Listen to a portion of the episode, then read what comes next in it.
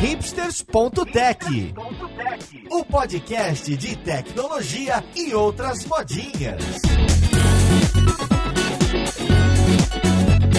Olá, caríssimo ouvinte, seja bem-vindo a mais um episódio deste que é seu podcast favorito. Esse é o hipsters.tech, meu nome é Paulo Silveira e hoje a gente vai conversar sobre um assunto muito em alta que já foi pauta aqui para um lado super técnico. A gente vai falar de chatbots e mais especificamente casos de uso, quando usar, quando não usar, o que, é legal e quais são as experiências com as pessoas e empresas que usam dessa tecnologia. Então vamos lá pro podcast ver com quem que a gente vai conversar.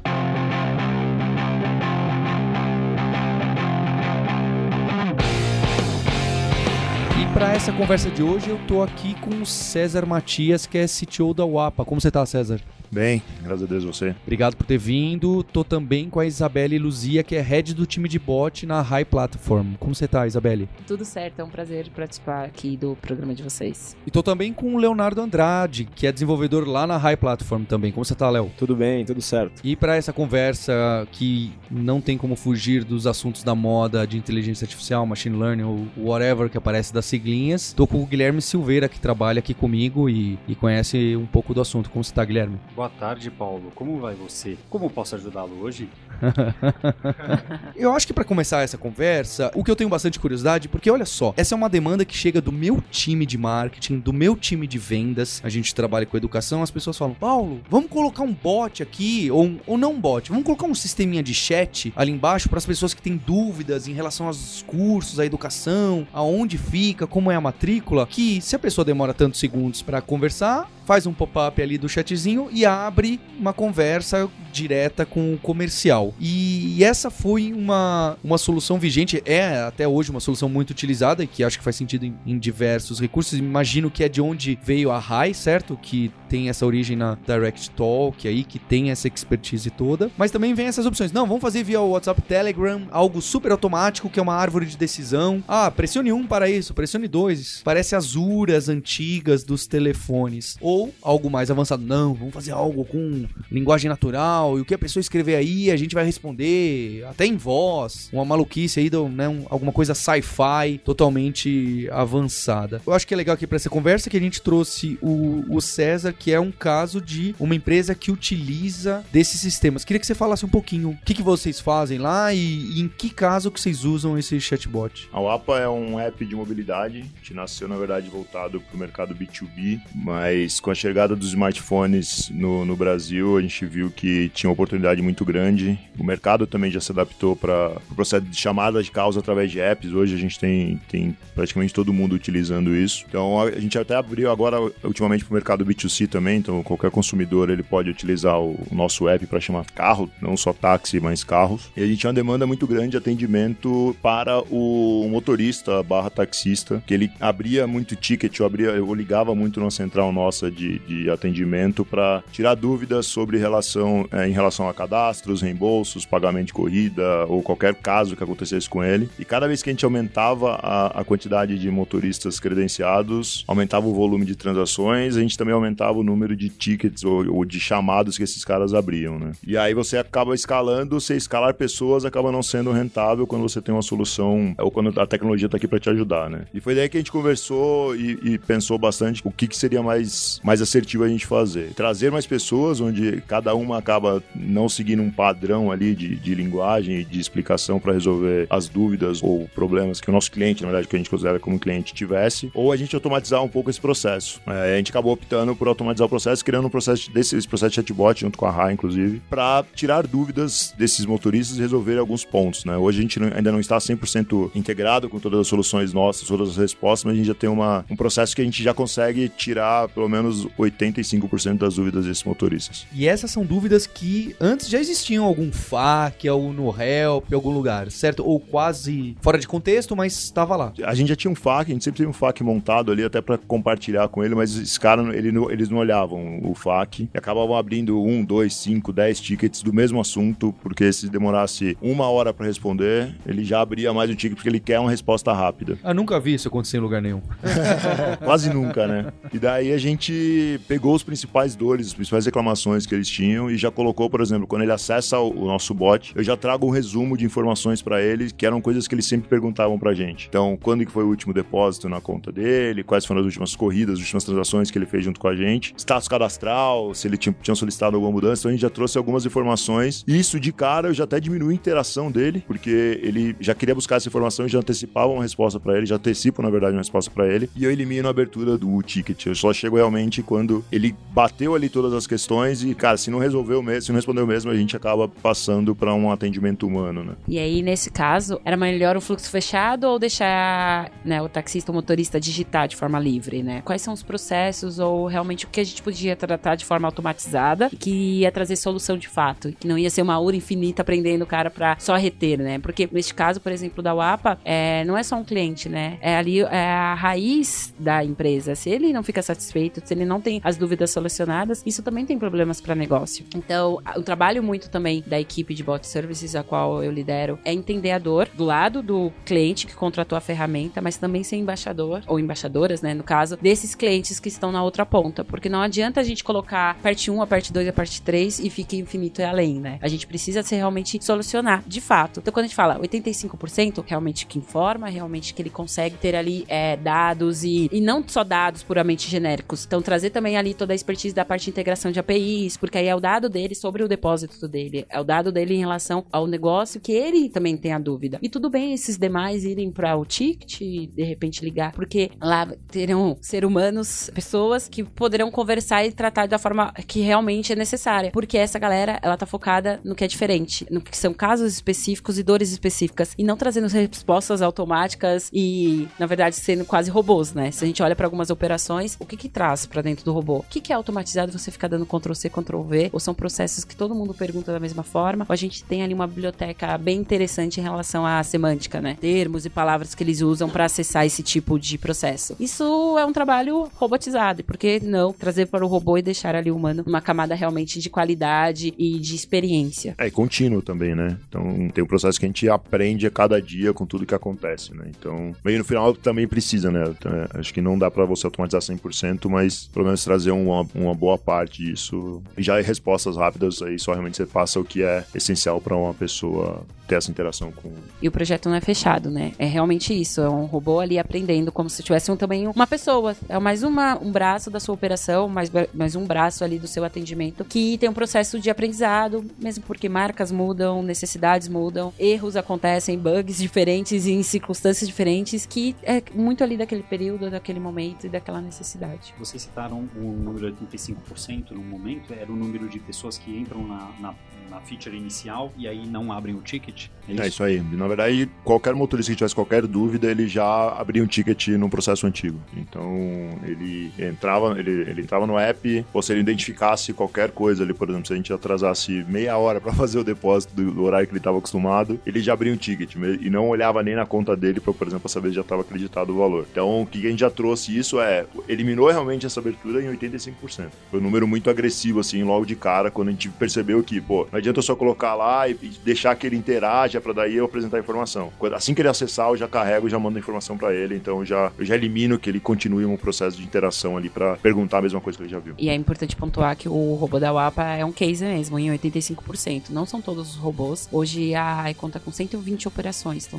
são 120 chatbots. Esse número de 85 é um número bem interessante e está correlacionado à maturidade do bot, no sentido de ter integrações, de ter dados e pensar mesmo ali na experiência, né? Uma conversa que tivemos apartada, ele falou assim: não, eu olho, se tem muito chamada, muita solicitação sobre aquilo, eu mudo no app, não é no bot. O bot acaba sendo ali uma pesquisa. Tem robôs hoje que tem 30%. E aí aquele robô que é mais FAQ, sabe? Mais digestado, que não tem tanto transacional. Então 30% faz sentido para aquele negócio. Faz sentido, pelo menos, para maturidade daquela conversa. E tudo bem, os outros 70 terão que falar com pessoas porque hoje não conseguimos tratar de fato. A média hoje gira em torno de 60, 65 dos robôs ali mais maduros e com trabalhos ali mais na unha. 85 é um número realmente alto e tem tudo a ver da forma que a Wapa levou também o bot. Muito mais do que responder é realmente sanar as necessidades ali do cliente. E esse bot, essa parte inicial, né, quando é apresentação, são apresentadas essas informações, são informações para todos os usuários a mesma ou não? Por exemplo, se passou meia hora dessa pessoa que deveria ter sido depositado, aí já aparece essa informação para essa pessoa. Uma outra pessoa que tinha sido depositado dois dias atrás, não aparece essa informação. É, não aparece, é customizado conforme o, a pessoa que está acessando. Então, Acho que é o que a Isabela colocou como transacional, não é só, só um dado leve, não sei, não sei o estático. É, isso aí. Eu, eu, eu vejo quem está acessando e através, através de integrações do, do, do bot com, com APIs nossas, a gente já traz essas informações personalizadas. É, mas me parece que mesmo o 30% aí que você falou sem muito orgulho, Isabelle, me parece que se é um caso de, de um sistema que é realmente apenas um FAQ, quase tudo estático, se resolve 30% já não me parece algo ruim, sabe? Talvez faça sentido em muitos casos, faça sentido você ter um espacinho talvez não escandaloso, porque já que você né, não vai resolver tanto, para suprir esses 30% que na verdade era uma dificuldade de arquitetura de informação, de UX, que estava um pouco escondido aquilo ali. Perfeito. Eu digo assim, até ali dos 30%, porque tem uma galera que máquinas não vão responder tudo. Como assim? O nosso chatbot, o atendente digital, o atendente o chatbot não vai resolver todos os problemas da minha operação, né? Então a gente precisa trabalhar com números reais. Às vezes eu falar assim, ó, com a massa de dados que você oferece, com o processo que você tem atual, a gente consegue chegar nessa régua. 30%, que já é muita coisa. Se você for pensar que tem um atendimento ali a todo momento, né? 24 horas por dia, que são situações que eram muito repetitivas e que caía numa pessoa que não via o valor dela ali, né? Como pessoa, de fato, como profissional, dando Ctrl-C, Ctrl-V em scripts automáticos. E a gente trazendo ali a informação de fato, validada e, e com cheque de diversas áreas. Então, 30% é muito. Mas ainda assim, existe uma ansiedade do mercado de olhar para os chatbots e achar que muitas vezes ele será até melhor que um operador, né? Assim, que ele será melhor que um ser humano, quase um her, né? Se a gente trazer a referência lá do filme, vai tratar até ali a ansiedade do cliente, né? E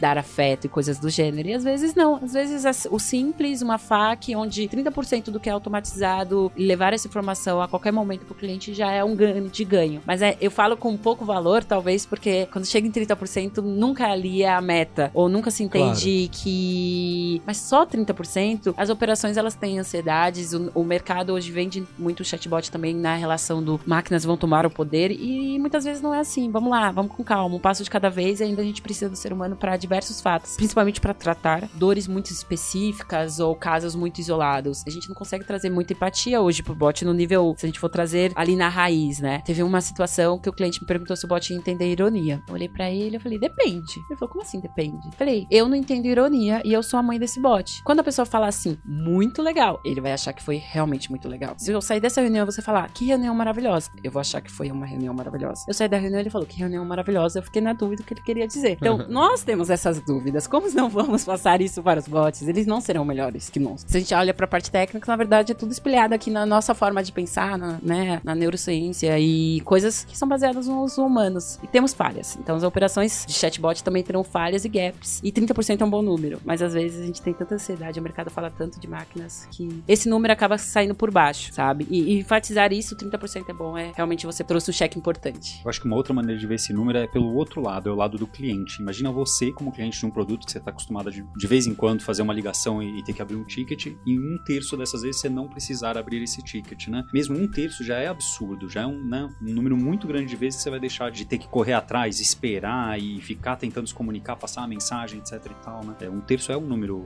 razoável de quando você olha como cliente. É, eu acho que é porque gera uma expectativa muito alta, assim, falando da parte técnica. Normalmente o cara vê, ah, é um argumento de venda, é um argumento de, de venda, a, a porcentagem de acurácia que o robô retorna. E, só que, pô, é muito específico, né? É muito específico de cada conteúdo, de cada cliente. E nossa ferramenta é bem generalista, assim. Então, depende muito do conteúdo que é colocado. A gente fala sobre as boas práticas e tal, mas já aconteceu várias vezes de, de um cliente falar, pô, não, mas tá muito baixo. E aí chegar para mim, um cliente importante, falar, pô, cara, vai lá ver o que tá acontecendo, sei lá. Porque tem isso também, né? É difícil chegar coisas de cliente pra gente, porque a Isabelle e a equipe de conteúdo cuida e hoje é totalmente diferente. Só que já chegou e aí falou, pô, beleza, vamos analisar. E aí, pô, cara, não é um trampo de tecnologia, é pegar, analisar caso a caso do cliente, quais são os, os tipos de chamados, o que, que tá acontecendo. E aí você fala, putz, cara, 40% da, da galera tá pedindo segunda via de boleto. E é por isso que os caras estão indo pro chat, é por isso que não tá retendo. Então, aí é mais o trampo de conteúdo total, né? E aí você traz essa dor e fala: ó, existem dois níveis de passagem, né, pro ser humano. O que, que ele não respondeu ou a pessoa ficou girando. E aí isso a gente pode olhar muito mais pro automático. De repente são palavras ou termos que não estavam apresentados ao robô e ele não conseguiu resolver ali e foi encaminhado. Então isso entra muito na parte de tecnologia de apresentar para a máquina esses termos. Mas quando você olha para processo, por exemplo, nesse caso específico, você tem ali 100 scripts ou 100 processos. 40 tem um botão lá para falar com uma pessoa, porque você não tem uma API que gera, por exemplo, um boleto automatizado. Tem que ser alguém que faz a validação dos dados para aí sim enviar essa segunda via para o e-mail do cliente. Então a gente não vai conseguir automatizar. E aí entra também num processo de o bot, é, o chatbot às vezes pode ser só o termômetro. Beleza, a gente tem que olhar para tua operação não de, de bot, a gente tem que olhar para sua operação de atendimento, entender como se dá o, o, processo e a partir desse processo o que a gente pode automatizar, porque tem coisas que a gente também não pode, né, uh, automatizar ou expor dados de maneira aberta, assim a gente olha para alguns segmentos, né. O Léo colocou quanto generalista somos, temos hoje 23 segmentos que utilizam bots, desde governo, educação, finanças, seguradoras, e-commerce. Então, ali cada segmento tem as suas especificidades e se a gente traz para o âmbito de lei e coisas do gênero, também o que pode, o que não pode, como deve ser tratado o cliente ou não. Às vezes é o nosso trabalho é muito mais, ó, 50% tá aqui pronto, que é todo o mecanismo, toda a interface. Os outros 50 depende muito ali também da maturidade daquela operação e daquele atendimento. É, sem contar só, só para complementar também que é o público que você atende, né?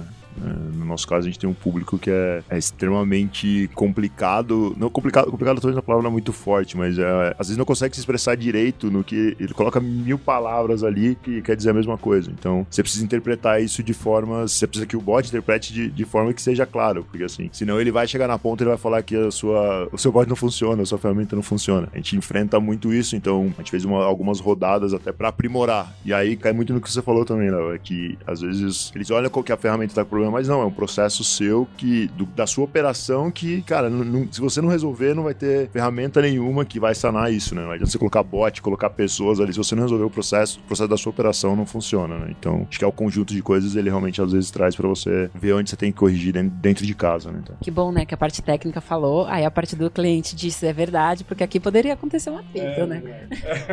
César, para eu entender, esse chatbot, então, ele pega o que a pessoa digita ou tem opções ou é uma mescla dos dois nesse caso? É uma mescla. Primeira coisa que a gente queria fazer, o primeiro formato, era que ele só selecionasse itens ali, visse conteúdo e a gente carregasse informações que seriam personalizadas, assim que eu falei do, do depósito dele, etc. Mas a gente sentiu uma necessidade de deixar ele híbrido, né? Então, pô, o cara pode digitar, o cara pode selecionar alguns itens ali, ele já pode visualizar assim como ele já visualiza assim que ele entra no bot, então a gente deixou ele bem híbrido para atender de diversas formas, né? Então, não adianta eu colocar, senão o cara realmente ele ia chegar no final, não ia ler, que a gente sabe que também tem um grande problema que o brasileiro não lê, né, cara? E, e a gente falou, cara, vamos deixar ele digitar e a gente começa a interpretar coisas pra, pra ir aprimorando cada vez mais o bot.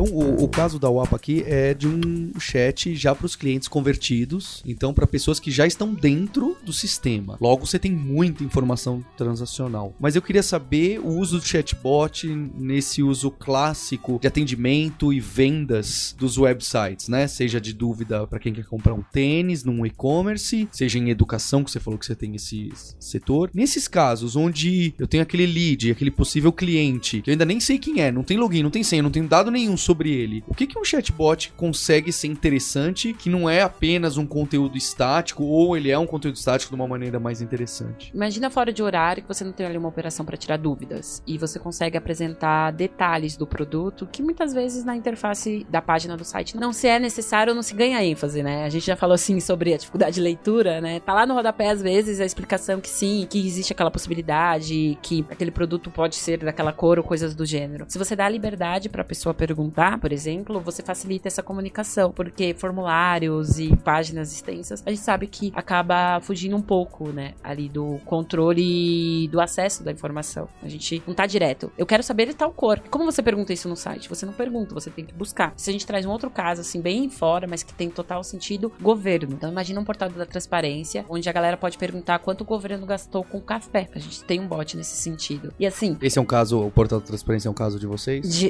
um caso nosso que a gente implantou Lógico que quanto o governo gastou com café, tem algum lugar, em alguma linha, em algum relatório que tá numa aba de alguma superintendência que você não faz ideia o que significa aquele termo daquela superintendência, né? Superintendência de tal coisa. Você não sabia que o café, quem cobra ou quem recebe esse ticket é esse lugar. Uh, agora você entra no bot, quanto que a, o governo gastou com café? Simples, direto, ó, no relatório aqui do lado você pode olhar. Você não precisa passar por todo esse scope, por todas essas classes e termos que distanciam o cidadão. Tá lá o dado, mas até a gente chegar naquela leitura é bem complicado. Se a gente fala, por exemplo, ainda do caso do governo, a gente normalmente dá uma olhada em todos os atendimentos, né? Todas as vias. Então a gente olhou ouvidoria, a gente olhou as páginas mais acessadas e coisas do gênero. Na Secretaria de Saúde desse mesmo governo. E aí, quando a gente colocou o robô no ar, era um robô mais institucional, porque normalmente a galera liga na ouvidoria para falar sobre isso, as páginas do site também estão classificadas dessa forma. E desde então, o chamado, ou a pergunta mais realizada é: como eu faço para marcar uma consulta? E aí, imagina só, num chatbot, você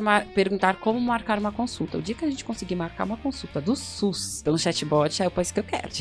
e por que a gente não viu isso no momento de pesquisa? Porque em nenhum lugar o cidadão se sentia à vontade de perguntar sobre marcar consulta. Ele não vai ligar na ouvidoria falar sobre marcar consulta porque ele sabe que não é o canal. No site ele não tinha um botão sobre marcar consulta porque, afinal, ninguém vai marcar consulta online. Mas numa interface onde você tem um assistente virtual que não vai te julgar pela sua pergunta e que tá lá para conversar, a galera se sentiu à vontade. E a gente não tinha dado desse cidadão e a gente tratou no pós. Beleza, a gente ainda capta formas de perguntar diferentes uh, ou coisas do gênero, mas o histórico também trouxe esse destaque. Especificamente no governo, a gente não pode ter dado nenhum. Diferente do e-commerce, que de repente ele fez uma navegação em determinado produto, ele procurou tal coisa. No governo, você não pode captar nada. Então você tem que trabalhar no zero mesmo. E aí ali a parte de aprender com cada um que vai perguntando e tendo essa interação. Em educação, lógico, tem a parte do negócio, né? A parte do vestibular, a questão da escolha de cursos e coisas do gênero, mas também acaba sendo um comportamento padrão que você consegue adquirir com o histórico. Talvez ali no primeiro semestre, né, que você aplicou seu bot, você não vai ter toda a expertise, porque você não sabe exatamente como aquele aluno pergunta, mas com o tempo e depois daquela massa que foi apresentada ali pro robô, é possível trabalhar. E aí entra o trabalho mesmo de reaprender e aprender novamente, porque a galera é muito criativa. Em educação, a base de personalidade normalmente é maravilhosa, porque o pessoal quer saber que horas ela, a atendente sai, de onde ela é, quantos anos ela tem, coisas que não tem nada a ver com o negócio. E aí se a gente fosse pensar nisso na hora de mapear, é só o usuário que vai mostrar ali pra gente realmente o que, que a gente precisa tratar e cuidar. No, no primeiro exemplo citado do e-commerce... 110 volts ou 220 volts. Tá não, escrito lá não, no título. Pra mim é o, o, tamanho, a altura do produto ou algo do gênero. E aí, onde que você vê isso? Até tá. Pensa o caso clássico, que é o site do Mercado Livre, que o Mercado Livre permite perguntas. E aí sempre tem lá alguém perguntando: esse produto tem verde? Esse pergunta é 220? É, leia o um anúncio. Metro? E a resposta da pessoa já brava é: leia o anúncio. Conforme o anúncio. E é bem interessante, esse case não é nosso, é uma palestra que eu vi é, de um representante do Facebook, eles estão testando realidade aumentada. Então você pega aquele produto e aí com a câmera do seu celular no Message você clica e aí você vê em tempo real ali, mais ou menos como ficaria aquele produto dentro da sua casa, por exemplo, que você vai comprar. Hoje são, pelo que eu entendi,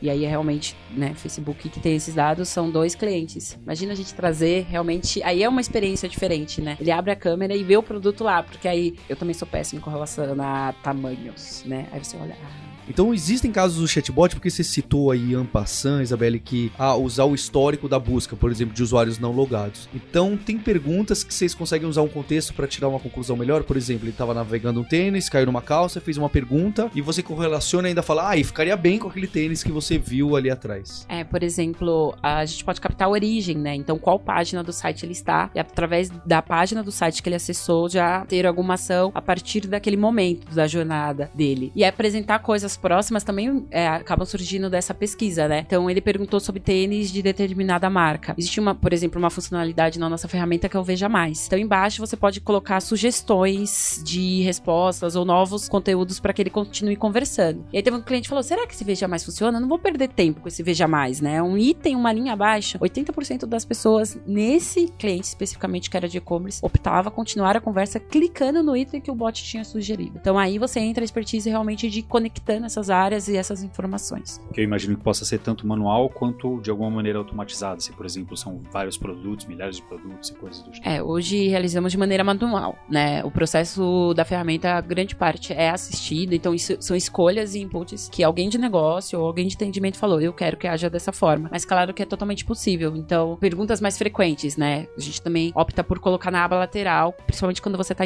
é, na versão desktop, né? O mobile é difícil ter ali uma informação extra extra. Mas se você tem ali o espaço para perguntar e você já mostra os 10 assuntos mais acessados de forma randômica, né? Os 10 mais acessados daquele período, por exemplo, alguns clientes a gente estudou 60% optavam clicar na aba lateral um da, entre um da, daqueles temas e não conversar. Então, trazer soluções, às vezes, dizer, ó, todo mundo tá perguntando sobre isso, também antecipar a necessidade daquele consumidor, daquele cliente. É, esse, esse Veja Mais não é, é, A gente não tem um. É uma funcionalidade bem específica o Veja Mais para artigos, para documentos na própria base. Mas existe. A gente existe um bloco de integração. Então a gente consegue. Não da mesma forma que funciona o Veja Mais, mas um documento pode relacionar um bloco de integração que pode trazer uma lista de produtos que o cliente eventualmente quer priorizar para cada venda dele lá. Falar, pô, o cara comprou um tênis, eu quero sugerir uma calça, só com integração hoje. Eu queria fazer então a ligação disso com a parte técnica, né? Por exemplo, o que, que o César e a equipe da UAPA populou na plataforma de vocês? Como que esses dados foram usados, treinados ou estruturados ou colocados numa árvore que gera o resultado para o cliente? O que, que é o input que o Guilherme falou, né? O, o roteiro ele falou para mim, ou o que, que é essa massa crítica que é dada para vocês? A árvore estruturada, além de sinônimos, além de,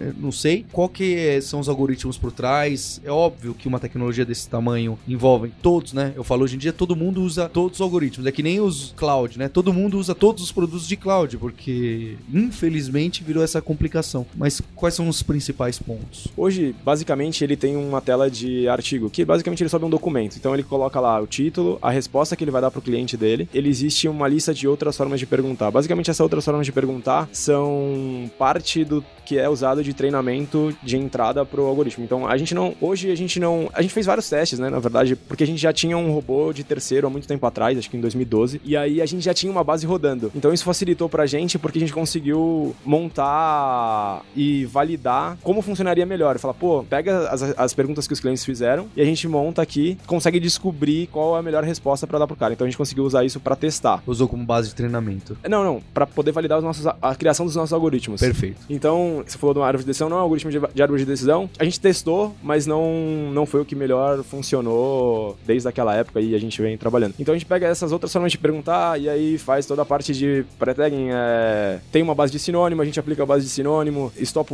que são as coisas que a gente vai eventualmente excluir. Isso não é configurável hoje, a gente tem uma base de stop word que a gente decidiu da nossa cabeça, baseado no que a gente viu, que funciona melhor para busca. E aí a gente passa por um TFDF também para pegar as, as partes mais frequentes de cada pergunta. É difícil falar assim, mas tem vários pedacinhos em cada lugar, assim. Às vezes um pedaço compromete o outro, mas no geral funciona melhor. E aí a gente passa por um cálculo de cosseno para poder encontrar, baseado no que o consumidor perguntou, com, relacionado com o que a gente tem na nossa base. A gente fez Pra teste. saber a proximidade de qual pergunta que aquilo tá relacionado. Exatamente, é. Qual documento tá mais próximo daquilo para poder responder pro cara. A gente. E, e esse do cosseno é algum algoritmo conhecido, isso aí? É um cálculo de cosseno natural. A gente pega a frequência, a frequência das palavras do que o cara digitou e compara com os documentos e como se fosse faz o cálculo do cosseno para achar qual que é o documento que a gente quer entregar pro cara. Em outras palavras, você pega, por exemplo, uma pergunta que já foi feita, tipo, ah, qual é o tamanho deste produto? E aí a frequência das palavras nessa pergunta vai virar um ponto no R300, por exemplo. E aí você tem essa pergunta no R300. Aí você tem várias perguntas nesse R300. E aí o Paulo vai lá e pergunta, esse daqui tem tamanho X? E aí você pega, usa TFDF, mais um monte de coisa, etc. E encontra um ponto de novo lá no R300. E aí a distância, você procura qual é o ponto mais próximo, esse ponto mais próximo você traz de volta pro mundo das perguntas, que era aquela pergunta que você tinha. Meio que isso. É exatamente isso. Você tem as perguntas clusterizadas num espaço RN e aí pega É quem tá próximo. É, exatamente, é. É, isso é, um- é uma parte, né? Depois, a- isso pode retornar vários artigos pra ele. Então, a gente teve um outro problema que é, putz, a gente não pode retornar tudo o que ele acha que é mais próximo a partir de um limiar. Então, aí a gente ainda chegou a colocar um Levenstein pra, sa pra saber se realmente a, a uma outra distância pra saber se realmente devolve ou não pro cara tudo que foi retornado do cosseno a partir do limiar. Vocês Então- filtram usando um É. segundo algoritmo. Exatamente, é. A gente testou, a gente chegou a testar, usar SVM, a gente, a gente não chegou a implementar nada de Deep Learning, assim, porque realmente eu não conheço, não, não também nem, sim, só teoricamente sei ler alguma coisa, mas não, não chegamos a implementar, até na época isso faz, faz um pouco mais de tempo. E aí a gente tentou SVM, tentou os algoritmos tradicionais de classificação para responder, mas com a base que a gente tinha, essa estrutura foi a que funcionou melhor, assim. Então, só para ilustrar, o que vocês têm de input e que é o que o, o cliente acaba cadastrando lá, são o que vocês chamam de documentos, artigos, que é, olha,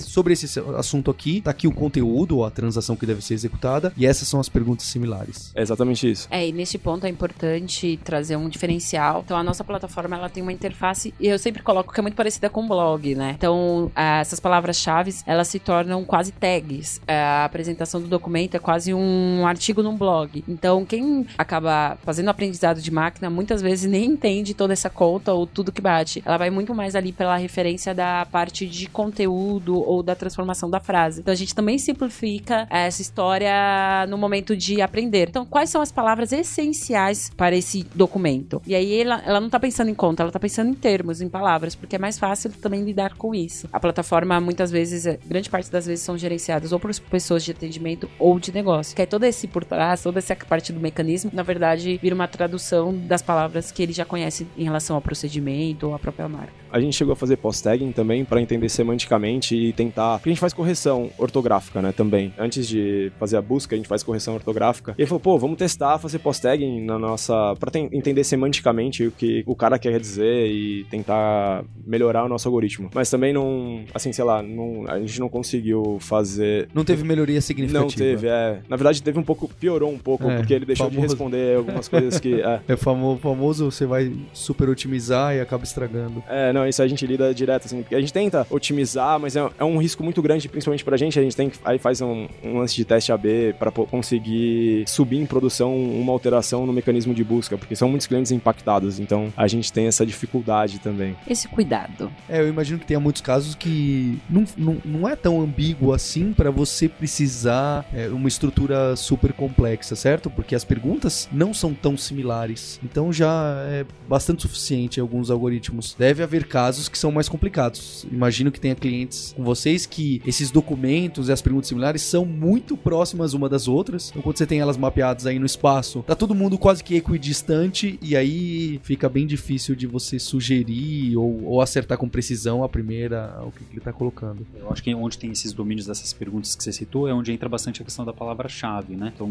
se é muito distinto uma pergunta da outra, é porque uma tem boleto, a outra pergunta é matrícula, sabe? A palavra grande palavra-chave que dá um grande poder lá na pergunta, né? Mas aí os algoritmos ali vão acabar percebendo isso, né? O algoritmo, seja porque se cadastra de alguma maneira a palavra-chave de alguma maneira diferenciada, ou porque o algoritmo ali vai acabar percebendo que essas são as palavras-chave que identificam essa pergunta específica, né? Esse tipo de documento específico. É, até nesse sentido, para facilitar esse funil, né, foram desenhadas algumas funcionalidades para que a pessoa também tenha autonomia de direcionar. Então, imagina num caso, comprei X produto e está com problema. E quero comprar X produto e está com problema. Nessa frase toda o que mudou foi o tempo verbal, que até em algum nível a gente também trata. Putz, e aí o robô ficava totalmente em dúvida, né? E se a gente fosse mudar o mecanismo de busca para tratar o tempo verbal do comprar e do comprei, a gente poderia afetar diversas operações. Qual foi o ganho aí? Então a gente tem uma área de blacklist, onde a pessoa coloca no artigo que fala sobre comprei, comprar, e no artigo de comprar, comprei, né? Faz ali a apresentação inversa e aí você já dá um check ali point de forma humana e automatizada que está correlacionada ao seu negócio para o robô. Então você apresenta aquele cenário. Porque às vezes é difícil, né, também a gente entender a língua portuguesa. O cachorro do meu vizinho morreu, mas o cachorro é um cachorro, o cachorro é o vizinho. Então tem também esse tipo de coisa que a gente precisa tratar. Então é melhor deixar na mão do cliente para ele dizer dentro da operação dele, na empresa dele, como ele trata essa história, do que a gente trazer para o mecanismo de busca e tratar um fato isolado. É, Essa é a parte do post-tagging que a gente tentou resolver. É, exatamente. E o blacklist funcionou muito melhor, principalmente porque é muito aberto, então o cliente põe o que ele quiser de texto, de input de informação. Tem até um caso engraçado que a gente fazia correção. Antes a gente fazia correção baseado na base do cliente, então tudo que ele conhecia de palavras é, era só o que o cliente tem, imputava de informação. Acho que era algum cliente relacionado à parte educacional e tinha um, um, um consumidor que perguntou. Era um aluno falando: Ah, imputa a nota, vai me matar do coração, alguma coisa assim. E aí o, o bot respondeu sobre colação. Aí o cliente falou: Porra, é o Cebolinha esse robô? Por conta disso, desse lance da correção. Falou: Mas não tem coração na nossa base e o mais próximo que a gente chegou foi de colação. É. E se a gente pega ainda na educação, pelo amor de Deus, eu preciso da minha nota. Eu vou pegar de uma DP. Amém. O robô respondeu. Essa Ai, foi ótima. Amém, né? O, o aluno, lógico, que não ficou feliz com a resposta, mas é pelo amor de Deus. Aí, parte criativa ali de quem tava fazendo a gestão do bot, Deus igual amém, fica com Deus, não sei o que com Deus. E aí, amém, fica sem nota, querido. Isso é porque, de alguma maneira, tinha um documento que tinha o, pelo amor de Deus, ou como é que era? Deus, o Deus da e aí tinha história. Isso, né? Porque o algoritmo decidiu que amém era uma coisa importante nesse contexto, né? Ele decidiu porque porque tinha sido imputado uma informação próxima. Exatamente isso, é. Nesse caso, é ali o ser humano ensinando que falou Deus, é amém. É uma pessoa ali bem religiosa, né? Essa história toda.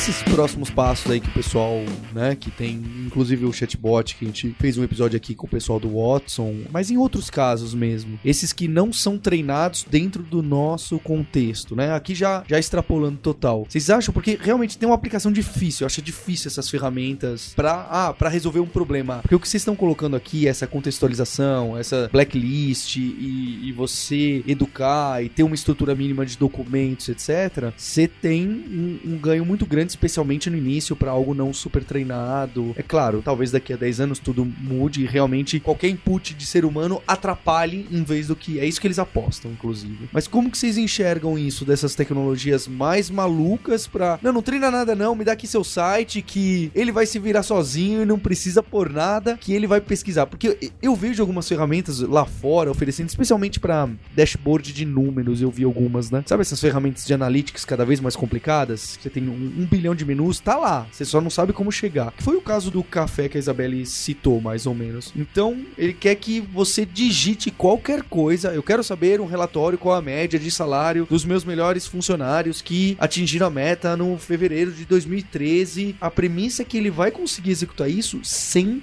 ter input algum. Ele vai analisar tabelas, Excel e, e Analytics e tá conectado com todo o seu sistema e vai tirar isso. Quão próximo da realidade é e parece interessante, parece para mim sou ainda muito longe. Eu vejo alguns exemplos usando que legal, para alguns casos funciona, mas se só funciona para os 20% mais utilizados é bacana, mas eu ainda acho que não tá preparado para não ter um input do ser humano. Ah, eu posso dar minha opinião. É, eu não consigo enxergar assim isso trivialmente também. Acho que tá próximo, né? Talvez, cada vez mais. Academicamente você vê muitas publicações evoluindo a respeito disso, mas eu acho engraçado. Mas aí em contrapartida, eu vejo, não sei se vocês viram quando teve aquele lance que a Microsoft abriu o robô dele e deixou a galera treinar, e aí o robô ficou nazista, racista. Então eu acho que, sei lá, de alguma forma isso não é, não tá tão longe de acontecer. É, eu acho que aí o passo principal é você vai deixar a sua marca, um robô responder por ela 100%, sem ter ali uma questão de supervisionar. Hoje, se a gente olha, quando contrata o funcionário, dependendo da empresa, ele tem uma pessoa que faz escuta das ligações deles ou de como ele atendeu no chat, né? Se a gente vai ali para uma empresa muito, muito tradicional. Se a gente não confia nem em ser humanos e aí a gente levar toda essa responsabilidade para máquinas, de repente a tecnologia pode avançar ao ponto, exatamente esse exemplo da Microsoft estava ali. E aí ele aprendeu termos racistas, termos machistas, termos de diversos preconceitos. E aí você vai conectar isso à marca. Então eu acho que o que acaba trazendo um tempo ali para isso virar realidade no atendimento é realmente a garantia que vai dar certo, que ele estará falando com o tom de voz necessário e que essa supervisão não será necessária. Pode aprender, mas de repente tem um nível ali de validações que vai demorar um pouquinho mais para chegar até as marcas. É, talvez ainda no primeiro momento ter o famoso moderador, né? Não sei se.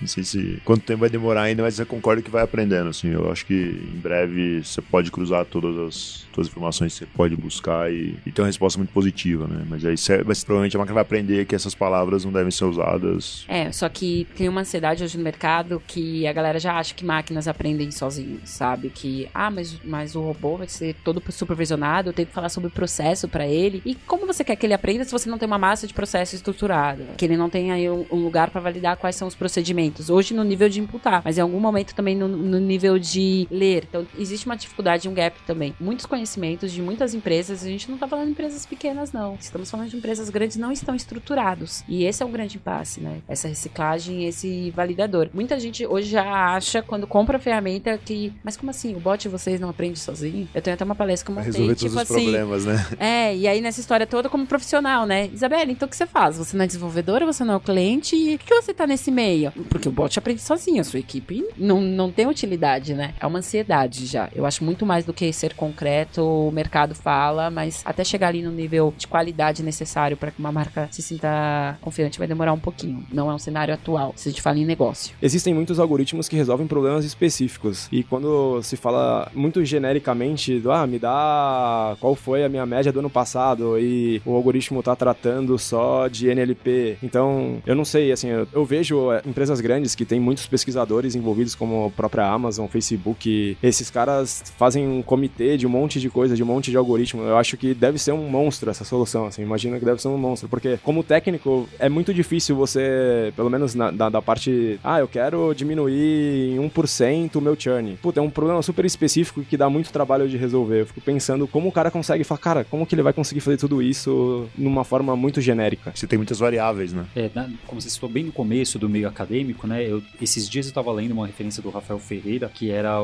o machine learning sendo usado para criar perguntas baseado num curso. Então você tem um curso, ele lê o texto, eu entro no NLP, que é o que a gente está falando aqui como base dessa parte do bot, e então interpre- interpretar o texto, entender o que é interessante de lá e o que é valioso ser perguntado e o que não é valioso ser perguntado. Então é justo isso, é super nichada essa questão de, de como encontrar essas informações para poder responder as perguntas de abertas, né? Totalmente abertas. Então, super nichado em nichos, você vai encontrar coisas específicas, muito específicas acontecendo. Por outro lado, o Google tinha uma ferramenta que também não lembrava o nome, fui procurar agora. Eu acho que é Google Research Tables, alguma coisa assim. Tinha os Fusion Tables e tinha mais alguma coisa de table deles que não sei se existe ainda, que era isso, era buscar tabelas na internet e permitir fazer perguntas nessas tabelas. Então você pergunta, ele busca essas tabelas, encontra a tabela e te traz. Acabou o projeto? Eu não sei dizer, porque Ah. eu não lembro o nome específico. Eu vi que tem um que chama Google Research Tables, mas não lembro se era esse específico. E então tem tentativas, né? Mas como foi citado, nessas empresas gigantes tem tentativas de, de tudo, né? Se vai dar certo, se não vai, quanto tempo, etc. É outra Bem, história. o pessoal vai comentar aí, no, aí embaixo do podcast pra falar: olha, tem esse, tem aquele, esse aqui eu converso e me enganou e me trouxe exatamente qual foi a taxa do salário da empresa tal. Vamos falar se dá ou se não dá, ou o que, que eles viram. E sobre o comentário do aprender, né? Essa história dele tá aprendendo sozinho, é justo isso, né? Ele tá aprendendo sozinho, o bot tá aprendendo. Só que a gente tem essa ilusão de que o bot vai aprender tudo sozinho, né? De que não precisa nada. E realmente não é, não parece ser o momento. Tem um caso curioso que eu acho que eu já tinha conversado até pro Paulo na Coreia, de um aplicativo que era simulava a conversa sua com seus ídolos, né? Lá existe uma imagem de ídolo muito forte. Então é um cantor ou uma cantora, uma atriz ou uma atriz, ou um ator. E aí você entra num chat em que você conversa com essa pessoa, que não é essa pessoa, é um bot. E em coreano, maravilha, tava funcionando. Só que daí eles abriram para várias línguas. E aí, para abrir para as várias línguas e eles não terem que treinar tudo, eles deixaram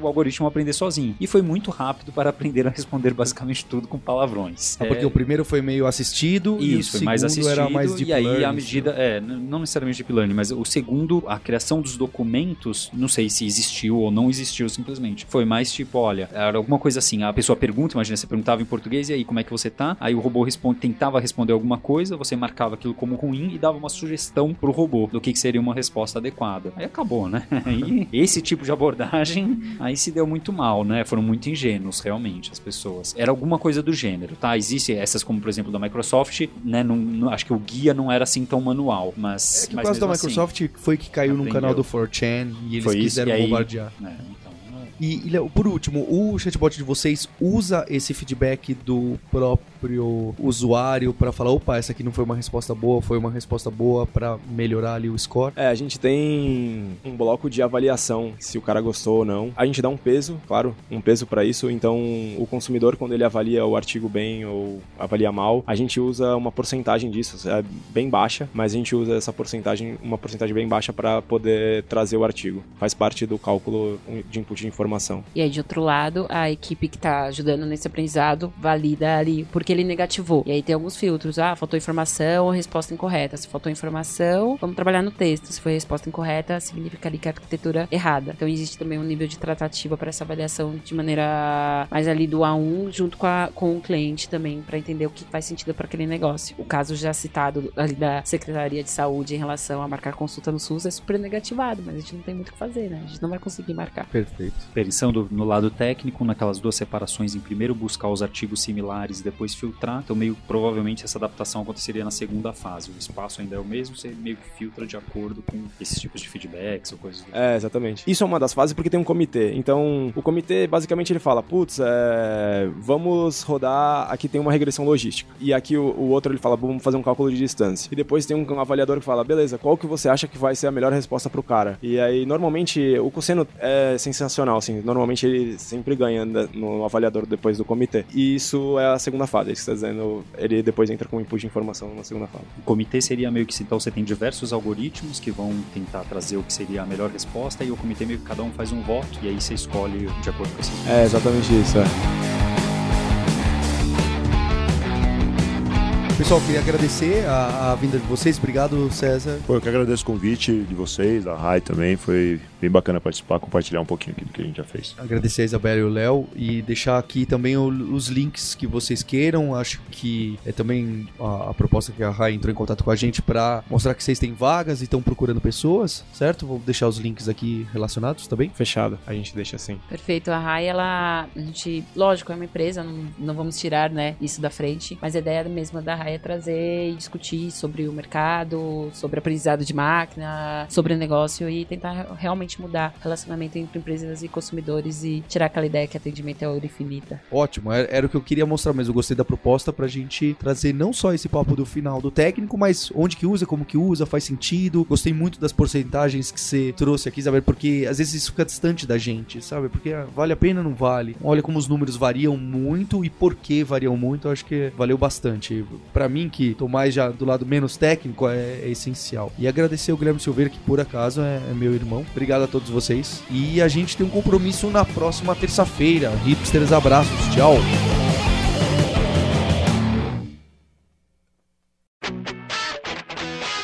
Você ouviu o hipsters.tech, produção e oferecimento alura.com.br, cursos online de tecnologia e Kaelon, ensino e inovação.